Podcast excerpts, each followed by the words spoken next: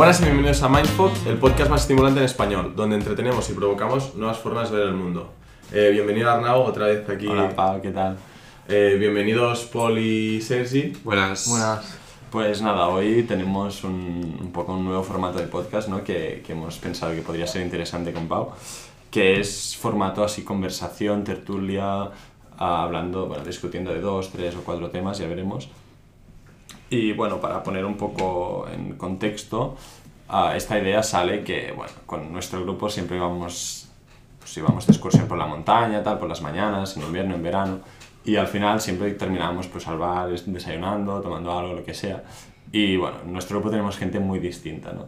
Y hay gente pues de muy de izquierdas, de la CUP, y muy, muy de derechas.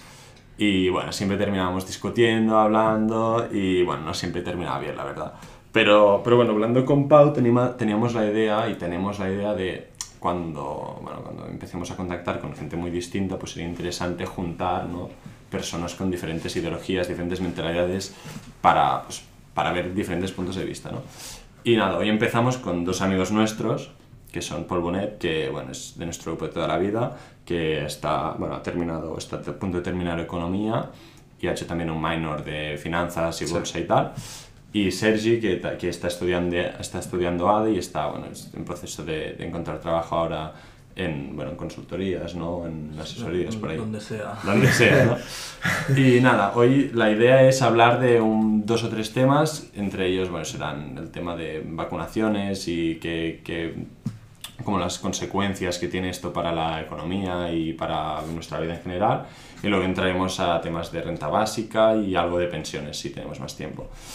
Y bueno, Yeti nos dijo que quería hablar del tema de vacunación porque bueno, vio una noticia y que la quieres presentar un poco y empezamos a, discutir.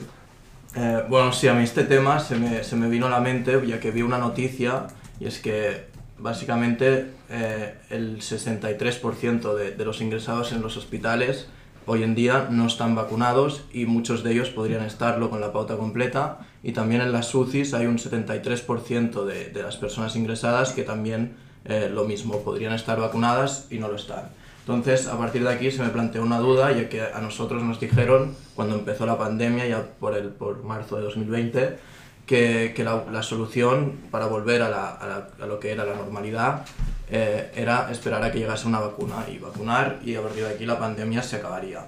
Pues bien, ahora, a día de hoy tenemos vacunas eh, y estamos vacunando a la gente, bueno, se está vacunando a la gente y aún así a día de hoy nos encontramos en toque de queda en muchos municipios de, aquí de Cataluña y, con las UCIs que se están empezando a saturar. Entonces, eh, a partir de aquí se me, se, me planteé qué, estaba pasando y, bueno, me parece un buen tema para, para debatir porque incluye muchos temas de ética, de, de economía, de, de libertades, ¿no? Y, y bueno, y un poco pues quería plantear este tema sobre la mesa. O sea, lo, lo que dices es que podría, la gente podría estar vacunada, pero no lo está, ¿no? Y la mayoría de gente que entra a la UCI es gente que no está vacunada, o sea, no tiene la pauta completa, pero podría tenerla. O sea, Exacto. O sea, la mayoría de gente, el 73% que está en la UCI, eh, no está vacunada. Y de este 73%, no sé el número exacto, pero en la, en la propia noticia eh, decía que muchos de ellos podrían tener ya la pauta completa. Entonces, a partir de aquí eh, te planteas, si hay las vacunas y que, que pueden llevar la solución a, este problema de la pandemia y la gente no se vacuna, mm, la única, bueno, el único camino que yo veo al menos es imponer vacunarse. ¿Por, por qué? Porque, bueno, y ahora ya aquí podremos entrar en temas de libertad individual y, cómo afecta al colectivo y tal. Y si, y si se viola algún derecho obligándote a vacunar, pero yo opino que, que si no estar vacunado pone en peligro eh, derechos fundamentales de las otras personas, como poder salir a la calle a la hora que quieras o, o- o- o ir a un bar a tomar algo, por ejemplo, pues si eso tendría que, que comportar obligar a vacunarse, ¿no? Yo, bueno, yo mi opinión en esto es que tengo, mm, yo soy bastante eh, liberal en este sentido porque mi opinión no, no creo que se deba obligar, por ejemplo, a, vacunarse a la, gente en general, porque el problema no está en, o sea, el problema está en que la respuesta de nuestro gobierno a, a todo, a, toda la gente que, que ha decidido no vacunarse es eh, poner restricciones y poner, bueno, pues el toque de queda o horario o pues el ocio nocturno está cerrado, etcétera, etcétera, etcétera. Yo creo que al final mm, cada uno tiene que ser libre, primero de todo, para decir si se quiere vacunar o no, pero luego también, o sea, a veces yo creo que la gente solo ve el, la libertad de expresión para, o sea, para lo que le conviene, o la libertad individual para lo que le conviene, es decir, me vacuno o no. Pero bueno, también tiene que ser consciente de que este derecho también puede tener unas consecuencias. Eh, es decir, yo creo que si la gente decide no vacunarse, que sea consciente de que después, pues si se va al hospital, se va a ir al hospital y luego no, o sea, no... Mm, yo no creo que la decisión de no vacunarse se tiene que, si luego tienes el COVID, tienes que sufrir y lo que no se puede hacer es, eh, por culpa de toda la gente que no, que, quiere, no quiere vacunarse, cerrar todo y que, la, y que la otra gente tenga estas consecuencias. O sea, creo que es más parte del gobierno de, que, de poner estas, estas restricciones, que para mí son absurdas. Pues mira, si no te vacunas y sabes los riesgos que corres y tal, y, y te vas a la UCI y te mueres, pues con mucha pena, pues es una consecuencia que tú has elegido indirectamente también. Claro, pero, pero el, el no vacunarte e ir a la UCI afecta a las otras personas también, porque esta UCI estará ocupada y entonces una persona que, que, yo que sé, que tiene un infarto o lo que sea, pues no podrá ir a la UCI porque hay una persona que no se ha vacunado que está en la UCI. Entonces, el vacunarte o no no es solo decisión que te afecta a ti, hmm. sino que afecta al conjunto. Hmm. Y es a partir de esto que, que no veo o sea, que no veo una violación de derechos obligar a vacunar. Es decir, yo priorizo el derecho, bueno, o la libertad, o sea, el hecho de que afecte a todos, a el derecho propio de cada uno a decir si te vacunas o no, ¿sabes? Hmm. Yo estoy de acuerdo con Pablo lo de no obligar a vacunarse, pero creo que va vamos a llegar a un punto que va a ser una obligación, una obligación social. Es decir, tú vas a ir por la calle y no vamos a llegar al extremo de eh, barrera aquí para los vacunados y los no vacunados, pero la gente estás vacunado, no sé qué, te va a preguntar eh, por saber si se puede juntar más contigo, si está más en peligro, menos en peligro.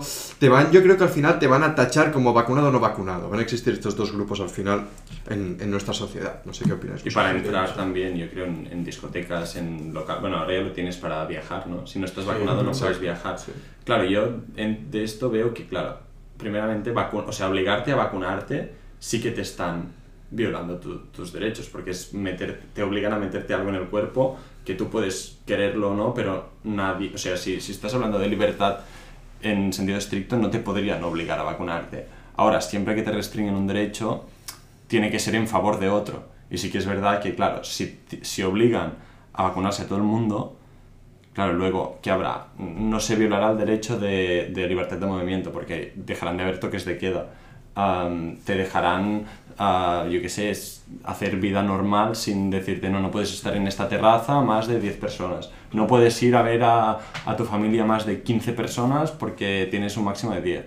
Entonces, claro, es un tema que de, una parte sí que podría entenderlo. Ahora, también se tiene que vigilar mucho con esta obligación de hacer, o sea, de, dar poder al gobierno para que te obligue a hacer cosas, porque, vale, ahora sí que en principio todo el mundo está de acuerdo que, que la vacunación es una cosa necesaria, pero imagínate que dentro de unos años, viendo el poder que tiene el gobierno de, de obligarte a hacer ciertas cosas en, en como sí, respaldados, sí. sí. respaldado por, por el, el, interés público o por proteger a otras personas, hasta qué punto puede llegar, ¿no? Hasta qué punto te pueden manipular para controlarte.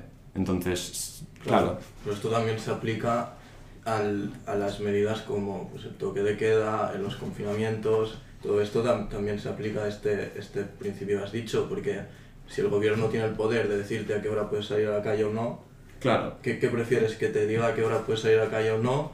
¿O que, o que te obliga a ponerte una vacuna? Claro. Que obviamente ha, obviamente ha seguido unos controles y, unos, y, y, todo, y todo el rollo este, ¿no? O sea, eh, no es, no es el, el, gobi el, gobierno que decide se va a poner esta vacuna, no, esta vacuna antes ha pasado pues, por unos eh, organismos independientes, en teoría, que evalúan y, y, y sí, toman públicos, decisión, públicos ¿no? también, porque la Agencia del Medicamento Europeo fue la que decidió que Pfizer, por ejemplo, era correcta, Moderna era correcta, eh, Sputnik, ¿no? Era la rusa, creo que se llamaba así, sí, no era correcta, la, la China, China tampoco. tampoco era correcta, y se echaron atrás con a AstraZeneca, creo.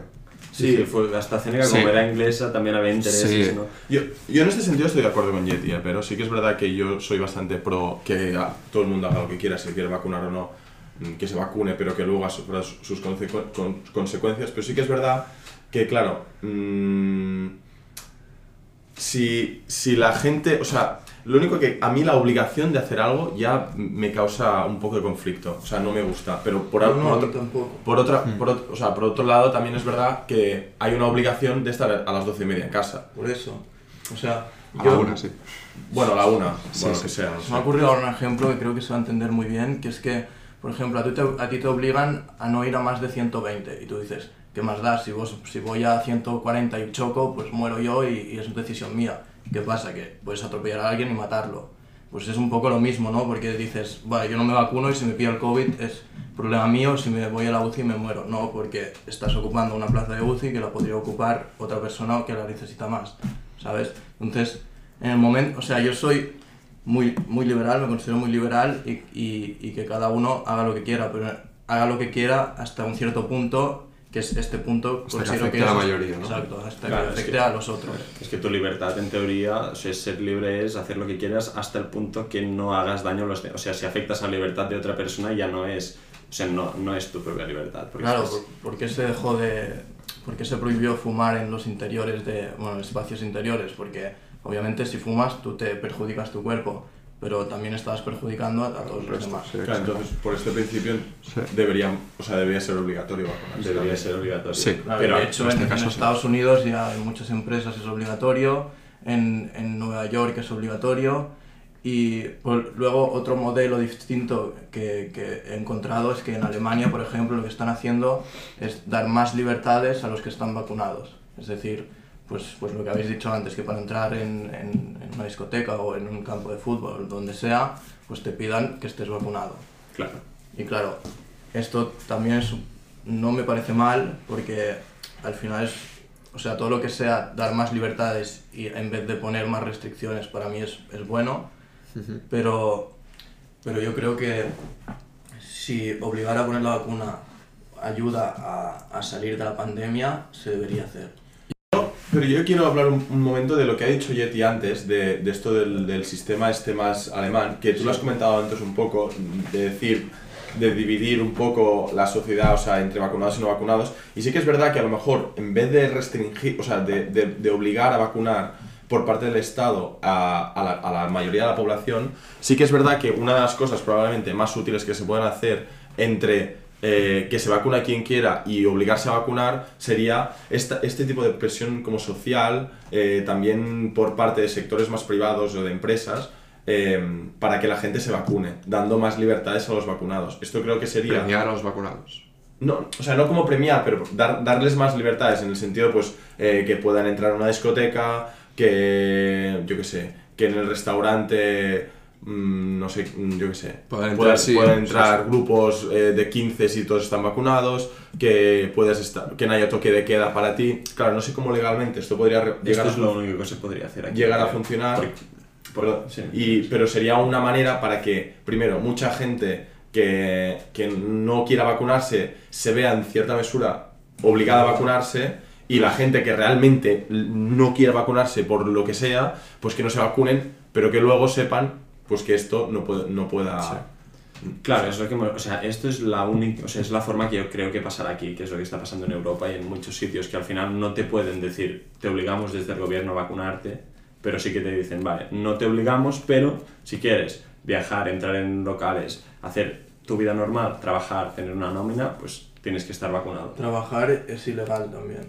O sea, yo me informé, porque me lo estuve preparando ayer y, y leí que, que una empresa no puede despedir a alguien por no estar vacunado. Pero- y no Ni- contratar, Eh, te- creo que tampoco. O sea, Pero lo que como, leí es que como, tú como la empresa... vacunación no puede ser un criterio de, ni, de, ni de despido ni de, ni de contratación. Claro, pero sería una discriminación al final, es como por Sí. raza, a lo mejor sería. Pero claro. no es lo mismo. O sea, Ya, no, mí- ya, ya, no, ya, ya, para- que para ti no sea lo mismo, pero no, es ya, una ya. discriminación, como puede ser, no sé, Sí, pues no es una discriminación eh, nega- negativa para mí. Para mí es, Es una algo discriminación basado- positiva. No, la única diferencia es que es algo basado en tu decisión de O sea, O sea, de- es en tu claro, subjetivo. o exacto. sea, es muy No es subjetivo. como discriminar por raza que, que nadie tiene, o sea, nadie Pero claro, aún así, si, lo- si- si te lo miras fríamente, sí que estás como obligando para ayudar al grupo, pero aún así, con esta obligación indirecta, también estás como, se está obligando a hacer algo que al final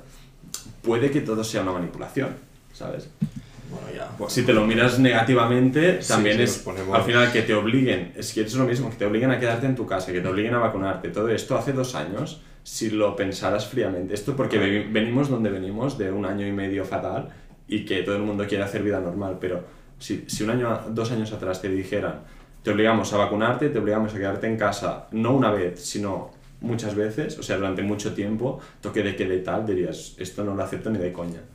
Puede que, que esta, esta visión... tengo- bueno, O sea, que esta visión que tienes ahora de que sería se- que estaría bien obligarte a vacunarte es por todo lo que has vivido y que esto también está como no coacción pero esta, estas restricciones tan heavy te están también como cambiando la mentalidad sabes Sí, bueno, es lo que he dicho, que, que te- eh, yo prefiero que me obliguen a vacunarme a que me obliguen a quedarme en casa, a, a- a no poder salir a la calle a una hora, a todo- todas estas restricciones que, por cierto, estamos normalizando muchísimo, yo, yo creo, porque ya llevamos un año y medio con estas restricciones, bueno, sacándolas y poniéndolas, ¿no? Pero al final esto, eh, si la- las vas sacando y poniendo, lo que acabas haciendo es normalizarlas, porque tú ves normal ahora que el gobierno decreta un toque de queda. Y hace dos años, como dices, te dicen que van a decretar un toque de queda y, y, y te pones las manos en la Sí, cabeza. creo que y lo hablamos una vez no- del no- toque de no, queda, no, que, que y- no hubo toque de queda ni, ni durante la dictadura, creo que lo hablamos una vez, ni durante la guerra civil hubo toque de queda y esta vez sí que había toque de No, queda. pero sí que es verdad que esto del toque de queda es un, es un poco peligroso y asusta un poco porque imagínate, yo a veces pienso, eh, aquí en Cataluña, con todos los- a veces muchos alborotos que hemos tenido, tipo por, por el, por el tema del procés y del catalanismo y tal, imagínate que por parte del gobierno español, eh, pues como hicieron hace un tiempo, pusieron el 155. Y con el 155 eh, decidieran que, claro, que el- los días X, eh, el día 11 de septiembre, que suele ser un día pues con muchas manifestaci- manifestaciones, eh, mucha gente en la calle, etcétera, etcétera, etcétera, eh, decidieran pues que de 11 del- de la mañana a 8 de la tarde nadie puede salir de casa. Esto Y ahora que hemos pasado Exacto. el COVID, na- o sea, mucha gente lo vería normal. O sea, Exacto. no, lo- no, no, no, no, no se quejaría. Exacto, no, no, no le sorprendería. Claro, Entonces, esto es muy peligroso y no Yo solo, tengo- por, bueno, yo perdón, tengo- no solo por el tema del, del, del catalanismo, pero también podría ser, por ejemplo, con, con, eh, con vagas generales, sí. con huelgas generales o con huelgas de ciertos cierta parte de la industria española, con, sí, con sí, muchas cosas así, sí, sí. y es algo muy peligroso realmente. Yo tengo la teoría y ahora aquí bueno, ya entro en temas conspirano- eh, Conspiratorios. conspiratorios y tal, pero, pero de que esto del COVID, no sé si, no sé si ha sido provocado o, o- o ha sido algo natural, pero, pero que al menos ha servido como simulacro para ver qué pasa si, si, se, si se imponen todas estas medidas que se están poniendo. Y también para normalizarlas por si en algún momento de aquí no sé cuántos años se tienen que, se tienen que poner o el, o el gobierno decide ponerlas por, por el motivo que sea. Entonces a mí esto me da mucho miedo Esto es lo, porque... lo que, lo que hablábamos, bueno, miramos hace un tiempo del World Economic Forum, Sí. de lo de... Ah, sí. ¿Cómo era en español? ¿Cómo era? Eh, no tendrás nada y serás feliz. Sí, la, ¿Qué? la Great Reset. Exacto, exacto, que decían esto, que dentro de unos años el, el- el gobierno va a ser un, gobierno mundial general, ¿no era? Creo que era así. Sí, no, o sea, no era un Y- gobierno, era, era como los más ricos, lo te- de- decían que el- los más ricos que eran, se reunían en Davos, son, se, se ha hecho hace poco una Sí, reunión sí, de cada los año más ricos, no sé qué, que controlan trillones y trillones, que estos lo tendrían todo y que tú no tendrías nada y todo sería como alquileres. Y tendrías como un, un, yo qué sé, un sueldo general para toda la población y tú pues puedes decidir, vale, con tus X, 2000 o yo qué sé, es igual cambia y luego lo normal son 100.000 o lo que sea, puedes, tienes esto y cada cosa vale un, un X. Y puedes escoger qué, qué decides hacer con tu vida, ¿no?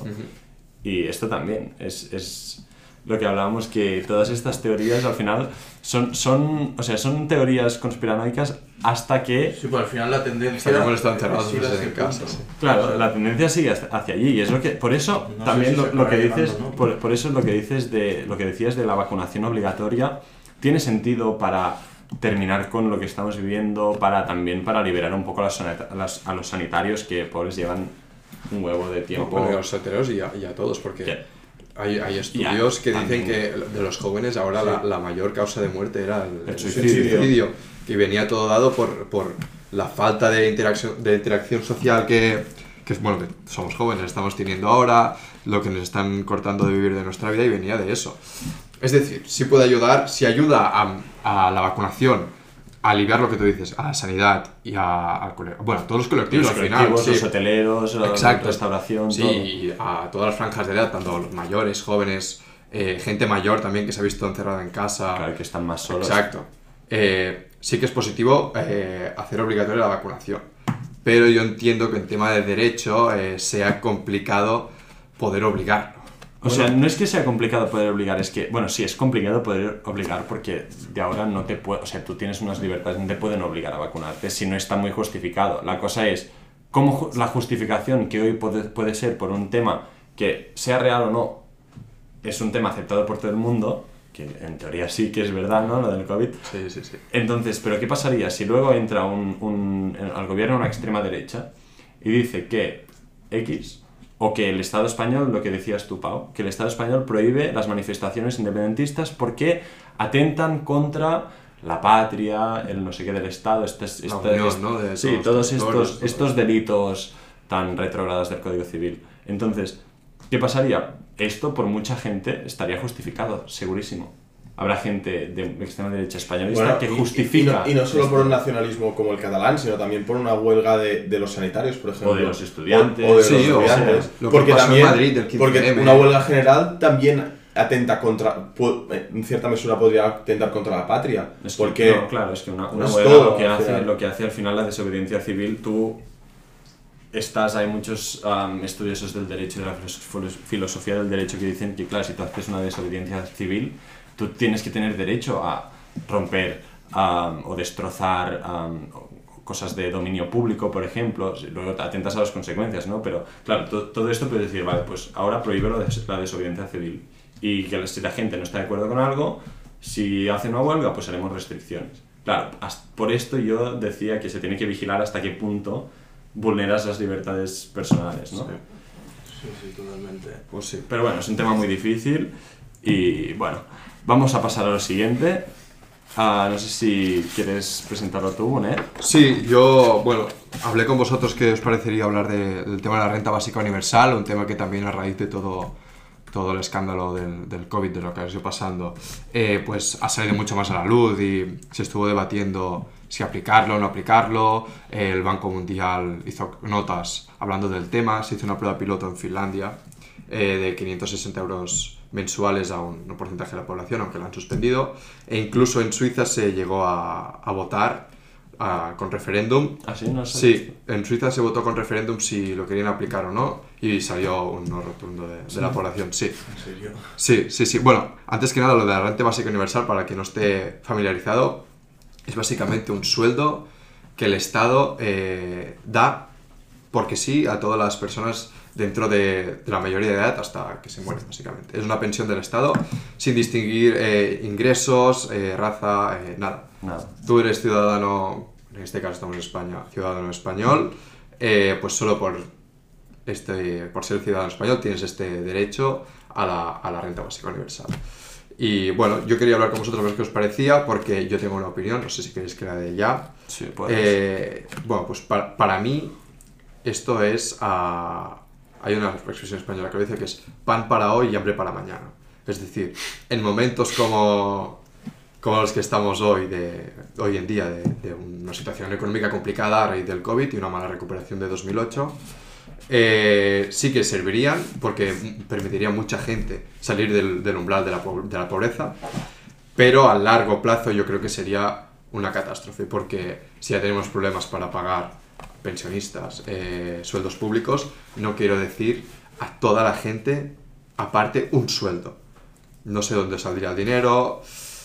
Se, se debaten muchas cosas aquí dentro y yo creo que no, no sería, no sería Claro, yo mi pregunta es, ¿de dónde sale este dinero? De, por ejemplo, en Finlandia, ¿de dónde lo sacan? Suben De- los impuestos y... Bueno, fue una prueba piloto y en ese caso tenían Bueno. como dinero pre- preestablecido para eso y lo, y lo usaron. Aquí yo la teoría que tengo es que va a ser, sí, una subida de impuestos, que al final si te suben los impuestos, pero te dan dinero, es como, vale, sí me están dando, pero me están quitando por otro lado. Es como el Va, pez en que se teoría- muerde la En cola. teoría tendrían que sacar proporcionalmente la gente Sí. más rica, ¿no? Exacto. La otra opción es eh, imprimir dinero como están haciendo ahora con las ayudas, Mm. imprimir dinero a punta pala cada mes, pero bueno, esto sabemos es- que a largo plazo No es sostenible. no es sostenible. Bueno, y aparte que si, eh, España no es que controle la impresión de billetes. No, la contra Europa, pero es una cosa que se tendría que aplicarse a nivel mundial. Es, es- Ah, vale, es- vale, una- vale, vale. O Vale, tipo, ah, tipo. Comisión Europea, todos los países de la Unión Europea lo, lo- lo aplicarían.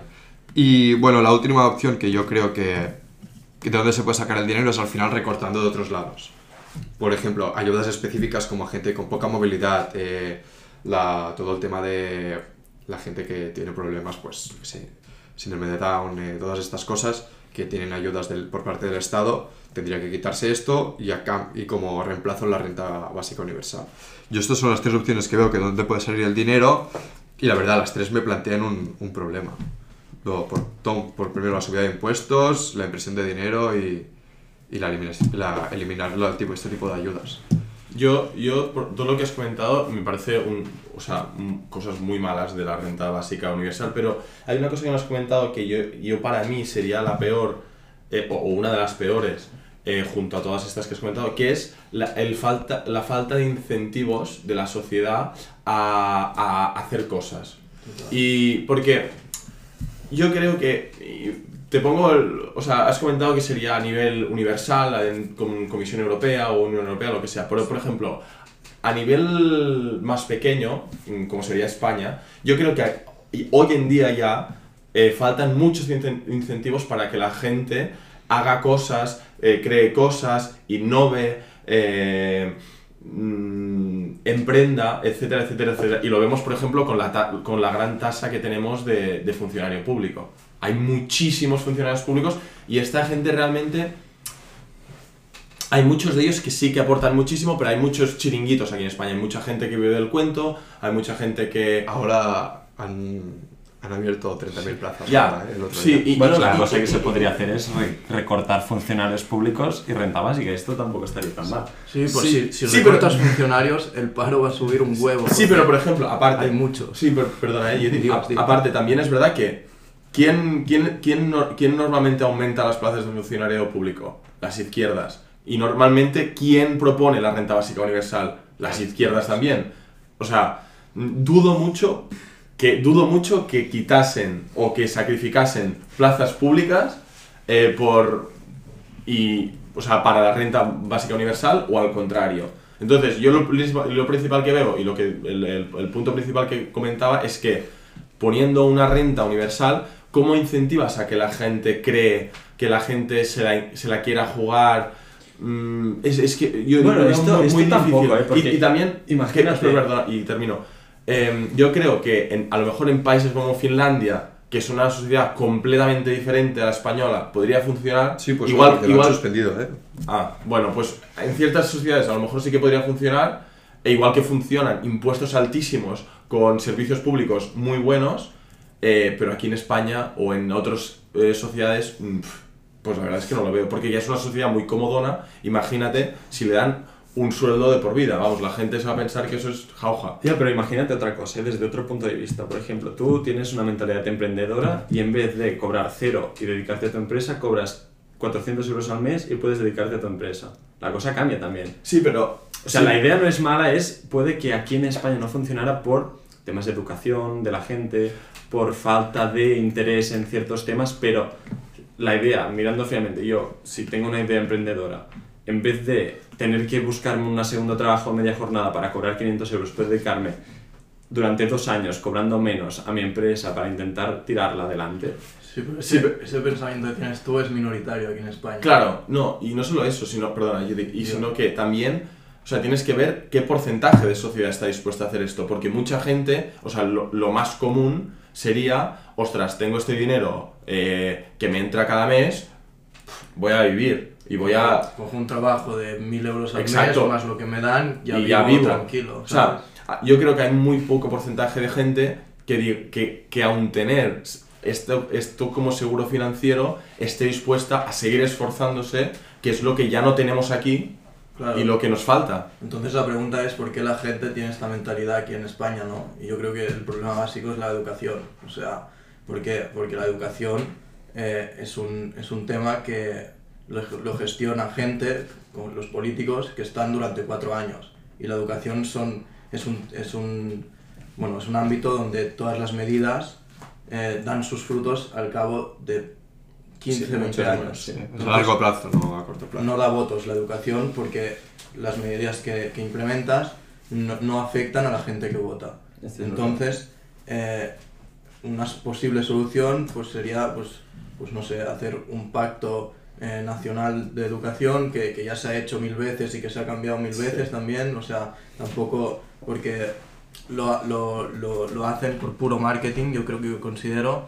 Entonces, mm, pero la educación es verdad que es un problema muy serio en España y es una de las causas de que, de que la cultura aquí de- del trabajo y del esfuerzo sea prácticamente, bueno, sea pésima en comparación con Estados Unidos, con, con, otro- con, con muchos otros países que, que la cultura del esfuerzo y del trabajo está muy valorada. Claro, inclu- incluso en países nórdicos, que son este, estos socialismos más avanzados que, Sí. que aquí en España, sí que tienen una cultura del trabajo muy diferente, porque hablas, Max nos lo contaba en, un- en, un- en otro podcast, que allí ha conocido gente de, de Noruega, Finlandia, bueno, tú has estado en Noruega hace poco, y decía que era gente que le gustaba trabajar, o sea, que era como su... No, aquí vas a trabajar porque, porque tienes que pagarte tus, tus cosas. Si no, no trabajaría la gente. Ahí hay una cultura muy diferente.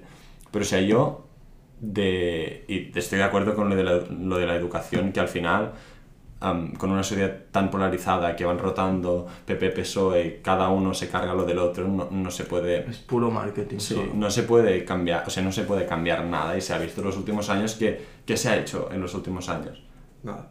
Mm, Casi nada. Bueno, se hizo la, la ley ahora de izquierdas de... Bueno, cuando entró de la izquierda de... del... Com es diu? De... de... Em surt. De quan et vols morir. Del... La eutanasia. Ah, esto, la ley de la eutanasia. Y sí que, se, sí que se están empezando a hacer cosas, pero... Volviendo a, la- a lo de la renta básica universal, o sea, yo románticamente es una idea bonita porque dices, Sí. vale, tendrías una libertad para, yo qué sé, para poder hacer con tu vida lo que Sí, una quieras. libertad económica. Libertad económica que al final, si el Estado te lo puede mantener, imagínate, ¿vale?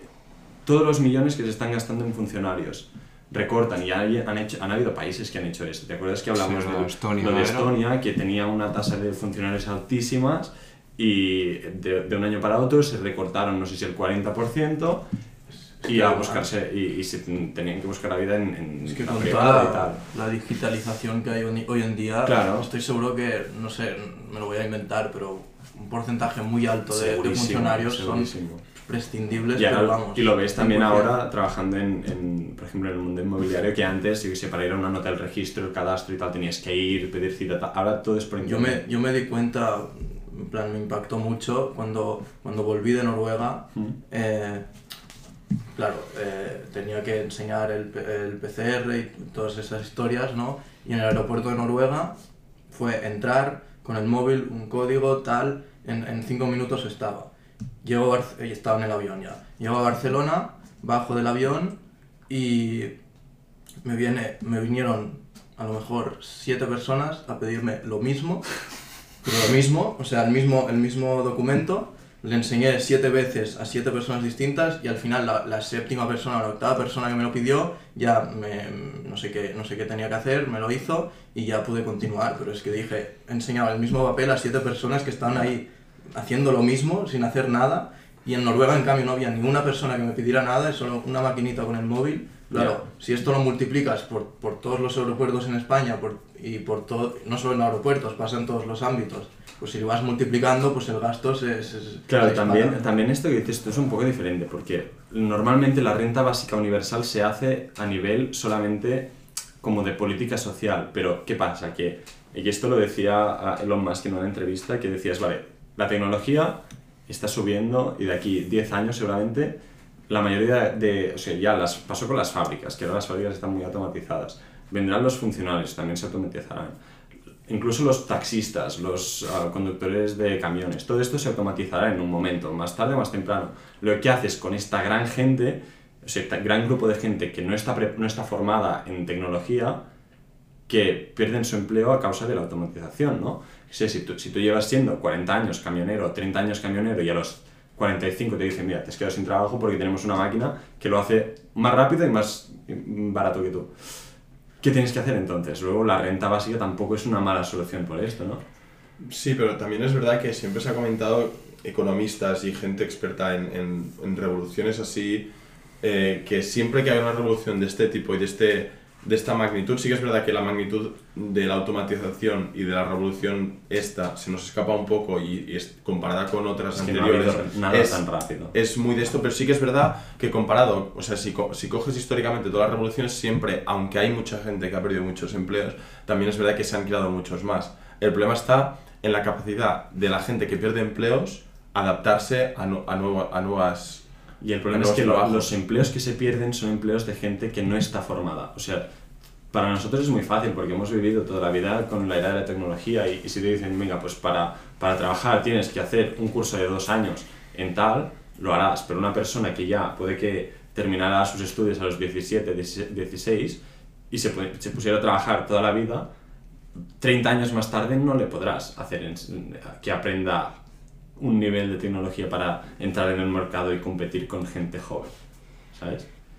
Entonces esto yo, él lo decía, Elon Musk, decía en su entrevista, no sé si, o sea, no es que yo soporte esto, porque al final sí que es verdad que, que la renta básica universal, al final sí que es muchas de las cosas que habéis dicho de que, de que se, se bajan incentivos de trabajar, bueno, que ahora en España es otro tema, pero también hay menos incentivos porque, sí que sé, hay gente que le sale más a cuenta estar en el paro que tener un trabajo a media jornada o, o un trabajo así pagando poco, a sueldo mínimo. Pero bueno, decía que am, estas pérdidas de empleo, la única solución que él ve por la automatización es hacer algo de este estilo. Entonces, otra cosa que no entendería es una renta básica universal. Si tú tienes un trabajo ya, que te quiten la renta, ¿no? Claro. O sea, Que, los la renta básica universal sustituya al paro, digamos. una cosa similar, sí. Hmm. Que en tú el no- sentido que, que un, un multimillonario cobre la renta básica Exacto, universal. o que Si o que- universal, o que- la va a cobrar. O que ¿sabes? un Sí, sí. padre de familia que ya se ha hecho su vida, está cobrando bien, tiene su mujer que está cobrando bien, y tiene... ¿Esto por qué tendrías que, que tener una renta básica universal? Yo veo más sentido, por ejemplo, dices, vale, tengo 18 años, empiezo a cobrar renta básica universal estudiando, tal, un poquito para hacer tus cosas, ahorrar, y cuando empieces a trabajar, claro, esta renta tampoco podría ser muy alta, porque si es muy alta te quita incentivos, tendría que ser... Creo que el cálculo era unos 560 euros, creo que vi. Y una cosa que no hemos comentado es que esto no puede, o sea, bueno, no sé si lo has comentado todo al principio, pero esto puede tener, eh, o sea, afectación a los precios de los, de un- del pan, por ejemplo. Sí, claro, al final hay más dinero en Entonces, circulación. esto- esto puede pues, ser- ser aumentar el un problema. Depende de cómo se pague ese dinero. ¿De Si dónde se paga saques el imprimiendo dinero? billetes, sí. Si se paga impuestos. con impuestos, no. Claro. Sí, también es verdad. El problema es Yo si- creo que aquí en España es, es como empezar a construir la casa por el tejado, porque mm, o sea, hay, un, hay muchísima deuda y, y ahora aumentar el gasto público con esto, mm, al final se acabaría traduciendo o en subida de impuestos, que es lo que has dicho tú antes, que Más. sería lo mismo, te, te dan algo pero te quitan más, entonces mm, te quedas igual casi. Sí, O- o que de 560 te queden 300, pero al final... Claro, pero hay, 16 o hay 300. gente también que dice, vale, pues hacemos impuestos a la gente muy rica. Claro, entonces la Sí, esa era otra solución. Una solución Eh, es, vale, si tienes sí. más de 3 millones, Pues que entonces la gente rica se irá a otro país que no le pida eso. claro. No, no, sí, siempre, siempre habrá problemas. Sí, sí. O sea, no es, no es nada Entonces fácil. aquí se, se entra en otro debate que, que a mí me parece muy interesante y creo que, yo creo que es la tendencia, pero que es una utopía por el tema de, de- de sentimiento patriótico y tal, y de culturas eh, entre países, que es el tema pues, de, de gobernar el mundo de forma global. Porque entonces, y de hecho se aprobó hace poco un, un impuesto a las Ah, grandes corporaciones Sí, de, de 15%, forma global, de forma de que Amazon, eh, aunque, aunque, ofrez- aunque esté aunque esté registrada en, en, en un país donde se pagan menos impuestos, si ofrece sus ser- Luxemburgo, si ofrece sus servicios en, en, en otros países tendrá que pagar este impuesto, ¿sabes? Entonces, Esto es muy difícil de que es se que, haga. es que claro, es que es- yo creo que es la forma más eficiente de, de- de gestionar el mundo y los recursos que tiene el mundo, pero también es, primero es peligroso porque le das mucho poder a, a- a ciertas personas, porque gobernar todo el mundo te da un poder muy alto, y luego es, es lo que te dices, una utopía por, por todo el tema de diferencias culturales, sentimientos patrióticos, Pero- que a mí me parece una chorrada, pero que hay gente que, que le importa mucho. No, es O sea, verdad. no, y esto creo que lo hablé contigo. No sé si te acuerdas, hace mucho tiempo que, que leí, no sé si leí o vi un, un- como alguien que hablaba de qué, o sea, qué lleva a la, a la sociedad, Ah, sí, vale, a acuerdo. la humanidad a evolucionar, ¿vale? O sea, tú ves el, el futuro y dices, vale, seremos seres, pues, primero ahora vivimos en la Tierra, cuando hemos explotado la Tierra, pues explotaremos la energía que te da tu, pues ahora ya estamos yendo a Marte, la Luna, luego irás ah, dentro de muchos años en- entrarás a intentar coger energía más eficientemente del Sol, por ejemplo, y serás un, pasarás de una, de una como de una civilización o de una humanidad planetaria a pues interplanetaria y luego que cuando seguirás evolucionando la tecnología seguirá creciendo. Esto es una teoría que, que, que, bueno que no sé de quién es pero la, la escuché.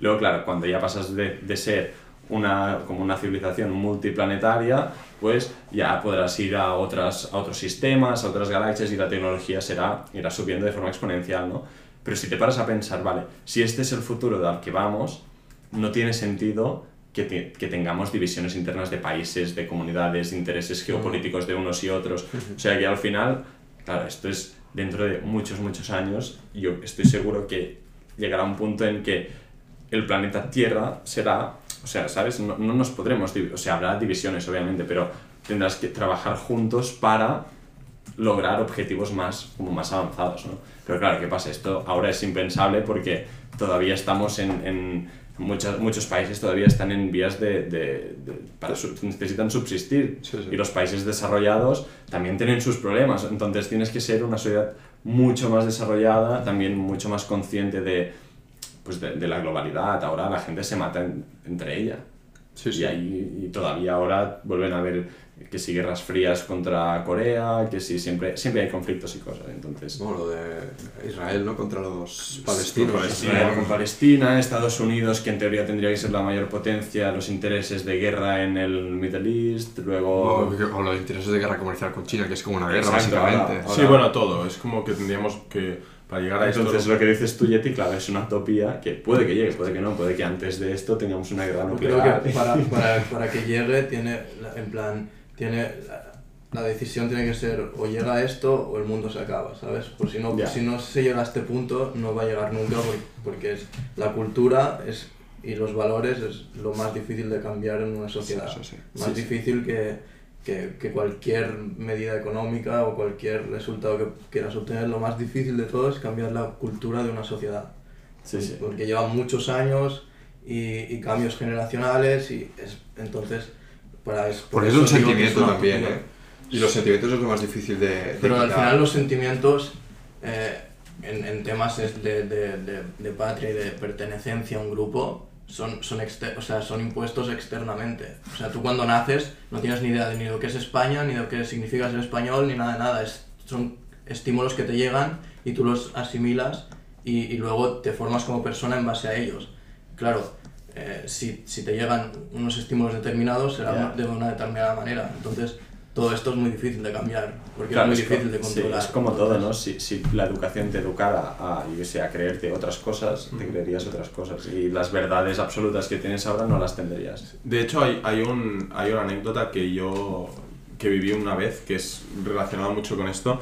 Que, por ejemplo, yo tenía un amigo en Estados Unidos, en, en Tennessee, que él quería ser un Navy SEAL. ¿Un Y qué? Un Navy SEAL, Ah. que es como, es la fuerza de la armada, o sea, de, la, de la marina, ¿no? Sí, Como es- operaciones especiales, es- ¿no? Exacto, que son los más bien preparados, los que hacen las eh, misiones más difíciles, etc, etc, etc. Y el tipo me explicaba que, claro, que para, o sea, para que te salgan todos iguales, con los mismos valores, con las mismas eh, dedicación, eh, que si el, el compañero se muere, tú te mueres por él. Claro, porque al final son, no son robots, porque son personas, pero a nivel de mentalidad son muy, muy similares todos.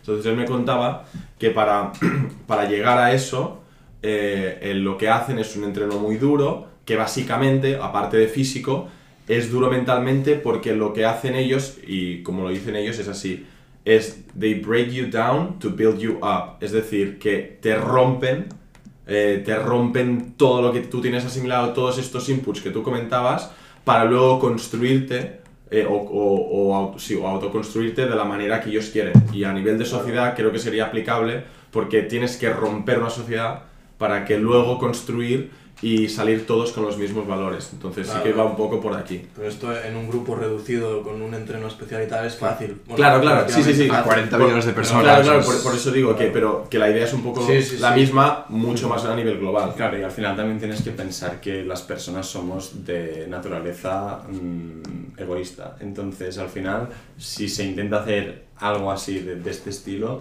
siempre saldrá la típica persona que querrá aprovecharse de ellos. Entonces, es muy difícil. A No, ser incluso por los, eso los dicho que es típicos que, van a querer, tipo, nos rompen y nos vuelven a construir, pues van a querer salirse de la construcción para aplicar a, a algo que ellos que- creen que, que es mejor, ¿no? Claro, para, porque- para ellos o para la sociedad en general. Al final, pensamos mucho, razonamos mucho, tenemos muchas ideas y yo creo que es muy difícil a todos construirnos a... Ah, en el mismo camino. Claro. Todos dirigidos hacia, hacia el Sí, mismo sí. camino. Otra, otra, otra idea que puede ocurrir, que también queda, queda lejana y tal, pero que es, es, el hecho es no ser gobernados por máquinas, pero que las máquinas, a través del Big Data, inteligencia artificial, etcétera, nos estudien cómo nos comportamos a nivel global y cómo, y cómo, bueno, sí, cómo nos comportamos en general y a partir de ahí, tom- eh, con algoritmos, etcétera, eh, decir qué es lo más eficiente para nosotros en función de cómo nos comportamos. Con lo Claro. cual, no es que las máquinas nos gobiernen, porque no deciden ellas, o sea, lo que hacen es estudiarnos para darnos cuáles son las medidas más eficientes para todos en conjunto. Claro, esto es... eh, claro, Optimización, porque- ¿no? Sí, porque Sí. las máquinas es lo que decías, y lo hablábamos con Max también en, en o- en el otro podcast que hicimos, que al final, qué sé, si tú quieres hacer, en el futuro, si tú quieres hacer una política, yo qué sé, España quiere hacer una política económica, estudia, pones, y tienes la capacidad de poner en un en una máquina un- de inteligencia artificial todas las variables o todos los inputs, la máquina estudiará todo lo que es todas las, las am, como las posibles outputs y decidirá el más bueno. Entonces, Claro. ¿hasta qué punto esto es peligroso? Porque al final si te pueden, te pueden decir, vale, pues lo más, lo más, lógico, lo más óptimo para el ser humano es, puede que, que sea ser totalmente racional, pero la gente no es totalmente racional. Tienes parte de sentimientos, parte de cosas que te gustan y quieres hacer y a veces, Claro. muchas veces no tomas ni tú ni yo ni nadie las decisiones lógica, o sea, lógicas perfectas. Sí, pero yo creo que tendrías que tener una máquina por individuo, porque, por ejemplo, ¿eh? se me viene a la cabeza. Cuando tú estás malo, la máquina te dice que tienes que ir a trabajar, ¿vale? Pero estás malo y la máquina te puede decir que no vayas. Generalmente decimos que la fiebre es a 37 grados, pero hay gente que sabemos que es más alta y gente que es más baja. Entonces, por ejemplo, yo en mi caso, cuando estoy 36 y medio ya me encuentro mal. Estoy a 36,7. Y la máquina dice que no, que hasta 37 me tengo que ir a trabajar. Claro, pero la máquina sabría todos tus inputs. Entonces hay una máquina-. Claro, si, si tiene todas tus variables y todas las cosas que te pasan, luego ya puede Claro, ajustarse. tendrías que tener, para decir lo que hace Yeti, sería que, un, que algo Una máquina para cada tuviera, uno, ¿no? o no, o algo que tuviera todo el conocimiento, ¿sabes? Entonces, esto es, Esto estamos muy lejos de estamos muy lejos, pero sí que hay cosas... Fa- falta cosas- sitio para el servidor. en ¿no? cosas más pequeñas. Lo que había pensado es, pues la máquina, por ejemplo, tendría la media de, de temperatura de, de toda la gente del mundo o de toda la gente del país y a partir de ahí, pues se crearía un, un, un- umbral, un umbral, sí. Mm. Eh, en fun- y si tuvieras tal, pues te dice que tienes fiebre. Si no, no. Pero claro, obviamente. Bueno, que es lo que se hace ahora, ¿no? Sí, Sí. Bueno, sí, sí. Vamos a pasar al último tema y ligado con, con lo que decías tú antes, cuando hablamos de la renta básica, has dicho que sería como empezar la casa por el tejado, ¿no? Porque hay muchos problemas en España que, que, pues que tenemos y que son una realidad y que la gente no, no pues tampoco le da mucha importancia, bueno, le dan importancia, pero al final nunca se hace nada. Y uno de ellos es las pensiones, ¿no? Y es lo que quería ahora terminar de hablar. Y nada, para ponernos un, día en en- un poco en situación, España. Tenemos la media mesa- más alta de, de edad de casi toda Europa. Y tenemos, bueno, todo el mundo lo sabe, que la pirámide se está invirtiendo y ahora dentro de 10, 15 años llegarán a jubilarse o a la edad de jubilación actual los baby boomers, o sea, toda la gente que nació en el franquismo, cuando se empezó a mejorar la, la situación. Claro, ¿y qué sistema tenemos? Aquí tenemos el, el, que es el sistema público de reparto, ¿no? que los de ahora pagamos a los que están jubilados y esperamos que cuando nosotros nos jubilemos nos paguen a nosotros. Y es lo que, lo que han hecho nuestros padres, la gente ahora que tiene 40, 50, 60 años. ¿no? Y claro, ¿qué pasa? Ahora mismo hay muchos, muchos jubilados y cada, o sea, cada un, uno de cada tres euros de gasto público es por las pensiones. Todo el mundo sabe que es un sistema súper deficitario, debemos más del 100% del PIB, no sé si es 100... 10 millones de jubilados, lo 100, tengo 100 no sé cuánto por ciento del PIB se debe y, y sigue siendo cada vez, cada vez más deficitario. Y es un problema que, como, como has dicho antes, como la política es de cuatro años, la política es marketing y reformas no venden, vende el populismo, la demagogia, pues son temas que no se abordan y cada vez van a peor. Y lo que da votos es subir las pensiones. Exacto. Eso es lo que le dio la- al- el segundo gobierno a, a- a Zapatero, le dio el- aprobó unas pensiones, creo que eran, eran para los para los, los funcionarios que se querían jubilar antes, aprobó estas pensiones porque incluía ya la primera generación del baby boom que se quería eh, jubilar y eso le dio el, el segundo gobierno a, a Zapatero. Diciendo también lo que es un problema, no es que sea un, es que es el gran problema de- del déficit español son las pensiones. O sea, no hay más, o sea, es nuestro gran pozo. Es, es la- el tema de las pensiones. Bueno, y que si sigue así, de, dentro de unos años, ahora es... ah, Ahora mismo se está, la tasa de reposición, que es lo que cobra la gente, es el, el, el 80% actualmente, ¿vale? Del, de, los último, del último que has cobrado. Pero en 2050 se calcula que puede ser ah, del 40%. O sea, es una bajada... Claro, y que al final habrá, cada trabajador tendrá que mantener a uno o más pensionistas, si sigue así, ¿no? Sí, ya se, ya se hace esto. ¿eh? Entonces, Un, la- un trabajador, en 1988, un trabajador... No, dos con tres trabajadores mantenían un jubilado.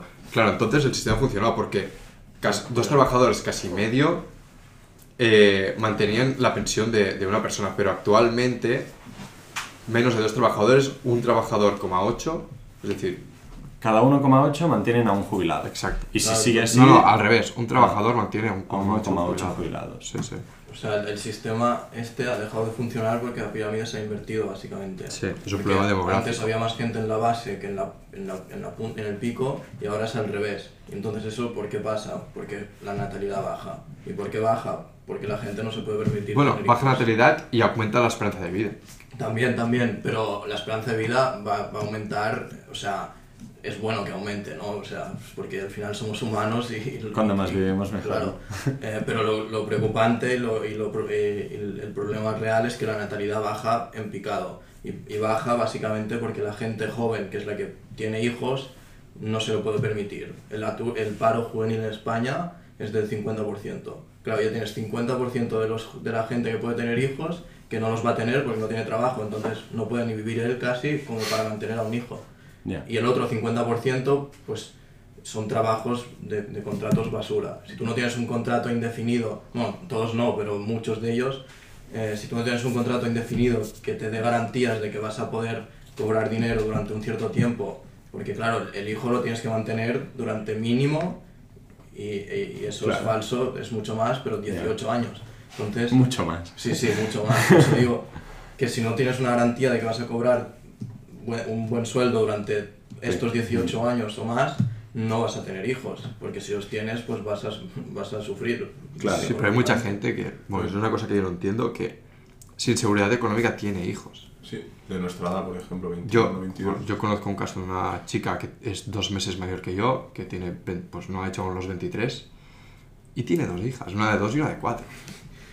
Bueno, pero esos son Y- casos aislados. Sí, son Sí, casos no. aislados, pero antes los tenías así, hace muchos años. Claro, porque antes terminabas la carrera y tenías ni la un carrera, o trabajo empezabas a trabajar que con sabías que 14. cobrarías, pues yo qué sé, pues 2.000 euros al, al mes hasta que te jubiles prácticamente. Ya. Entonces, pues obviamente la gente tenía hijos, porque es, porque es bonito y si te lo puedes permitir lo haces. Pero en el momento que tienes un sueldo de que no llega a los 1.000 euros y que no sabes si de aquí un año seguirás teniendo ese sueldo. y- Sí, sea, pero también ahora hay una cultura diferente al... O sea, antes la gente a los veintipocos ya ten- querían tener hijos. Ahora yo o la mayoría de gente, aunque tuviera una seguridad económica muy heavy, no tendrías hijos.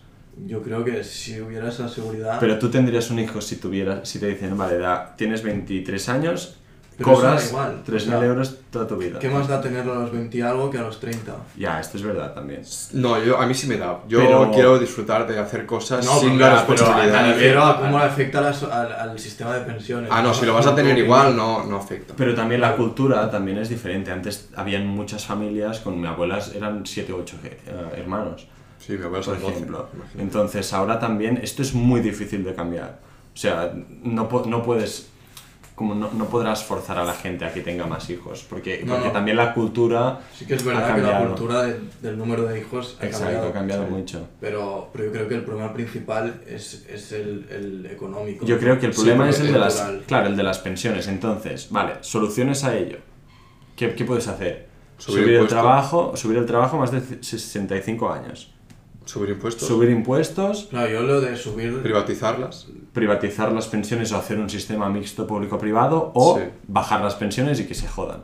Entonces, ¿qué se hace? Yo creo que Claro. lo más lógico es subir la edad de jubilación, porque es antes, cuando el sistema funcionaba, la gente se jubilaba a los 65, pero moría a los 70 y algo. Ahora se jubilan a los 65 y mueren a los casi 90. Ya, Entonces, sí. estás pagando muchos más años de pensión. Por lo tanto, es lógico que si aumenta la esperanza de vida, aumenta, aumente también la edad de jubilación. O sea, no me, porque una persona ahora a los 65 años está mucho Es mejor que cuando... joven. Sí. Claro, se- o sea...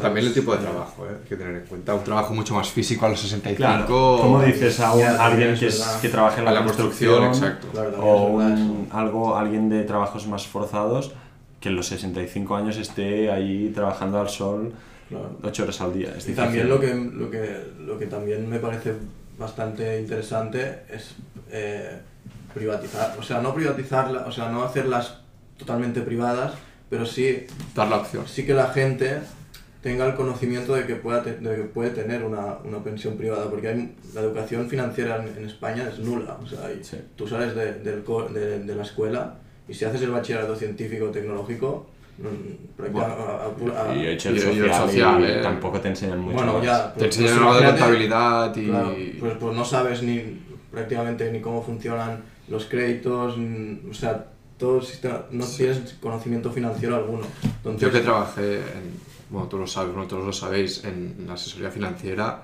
lo, lo decían mucho que el, el gran problema era que la gente no tenía ni idea, que iba al banco y no sabían si un 3% era mucho, era poco, igual les estaban cascando 100.000 pavos por la hipoteca no sabes lo que y decían, bueno, es un 3%, no pasa nada, no, no, pero claro, un 3% a 25 años, calcula. Bueno, si cada, es cada año el porcentaje sobre lo que te falta pagar, que no es un 3% del total, ¿no? No, no.